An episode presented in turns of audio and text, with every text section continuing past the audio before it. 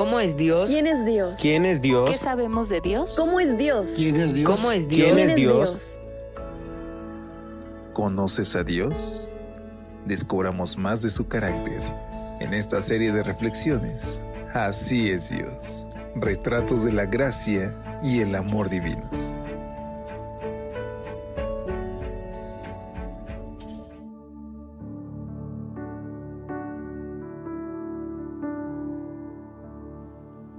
¿Cómo te encuentras? Muy buen día, qué gusto saludarte en esta mitad de semana. También es el penúltimo día de este segundo mes del año. Y gracias a Dios hoy podemos escucharnos como cada día en una edición más de este tu espacio de lecturas devocionales para adultos. Como cada mañana, tu amigo Elías Gómez desde la Ciudad de México hoy te extiende una calurosa bienvenida a nombre de todo el equipo de Evangelike y damos gracias a Dios porque cada mañana podemos descubrir una cualidad más del carácter de amor y bondad de nuestro Salvador. Para iniciar, quiero agradecer a todos nuestros amigos que nos están compartiendo sus citas de inspiración a través de nuestro canal de Telegram, donde nos encuentran como Evangelike Devocionales Cristianos.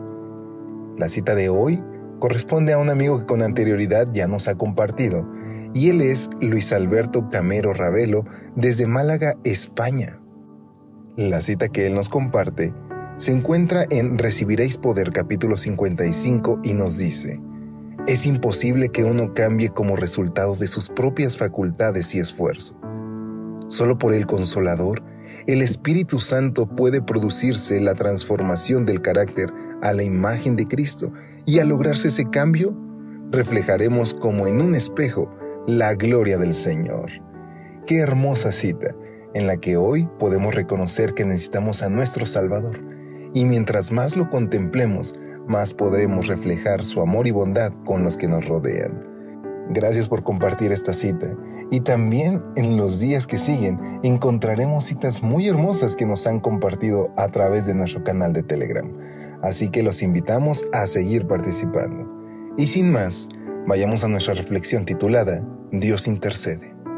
Lucas 13:8 nos dice, entonces el viñador respondió, Señor, déjala aún este año hasta que yo cabe alrededor y la abone. La segunda parte de la parábola de la higuera estéril retrata a Dios como el que intercede por nosotros y lo retrata a través de un personaje, el viñador.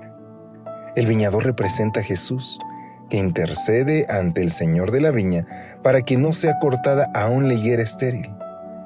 Él espera que sus cuidados adicionales ayuden a que el árbol dé fruto. Qué cuadro hermoso de la obra de intercesión que realiza Cristo por nosotros. El viñador celestial intercede a favor de los creyentes para presentarnos limpios y sin mancha ante el Señor de la viña. Déjala todavía este año, hasta que yo cabe alrededor de ella y la abone.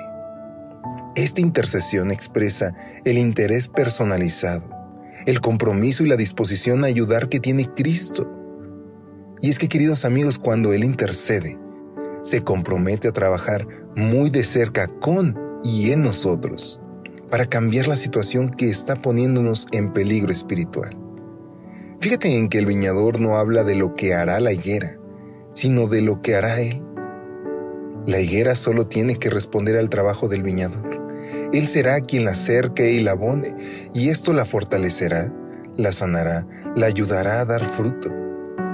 Esto nos dice que la obra de la salvación pertenece a Dios de principio a fin. Dios es quien nos planta en su viña. Dios es quien nos cuida. Dios es quien nos protege y nos limpia, y aun cuando merezcamos ser cortados si no llevamos fruto, Él de nuevo intercede y sigue trabajando en nosotros hasta que llevemos fruto. El viñador cava y abona a través de la obra del Espíritu Santo, la oración, la lectura de las sagradas escrituras y los dones espirituales que nos conceden. Pero hemos de entender una cosa, el viñador no pide que el juicio sea suprimido. Él sabe que es justo cortar la higuera. Lo que solicita es que se extienda el tiempo de gracia antes de que se aplique el juicio. Esta gracia no es para que la higuera sienta que ya no corre peligro de ser cortada, sino para que se concentre en cumplir con el propósito por el cual fue plantada. Querido amigo, querida amiga, cuando ese tiempo de gracia se cumpla, el dueño volverá a ver los resultados y dará la sentencia que corresponda. El mismo intercesor es claro en sus palabras. Y si diera fruto, bien. Si no, la cortarás después. Por eso, aprovechemos la extensión del tiempo de gracia. Y esto es muy cierto. Hoy tenemos la oportunidad de dar fruto, de que nuestra vida refleje una comunión con nuestro Padre, nuestro amigo y nuestro Salvador. Se está acercando el tiempo en el que el juicio será emitido. Y como dice un himno, ¿nos hallaremos listos? Yo te invito a que nos despidamos con esta oración. Querido Dios, gracias Señor. Gracias porque tienes paciencia con nosotros. Gracias porque intercedes por nosotros. Y gracias porque aún las pruebas son un medio para que podamos acercarnos y volver a ti. Te rogamos, Padre, que nos acompañes y que, Señor, podamos dar fruto reflejando la relación profunda que tengamos contigo. En el nombre de Jesús lo pedimos. Amén. Dios te bendiga. Hasta pronto.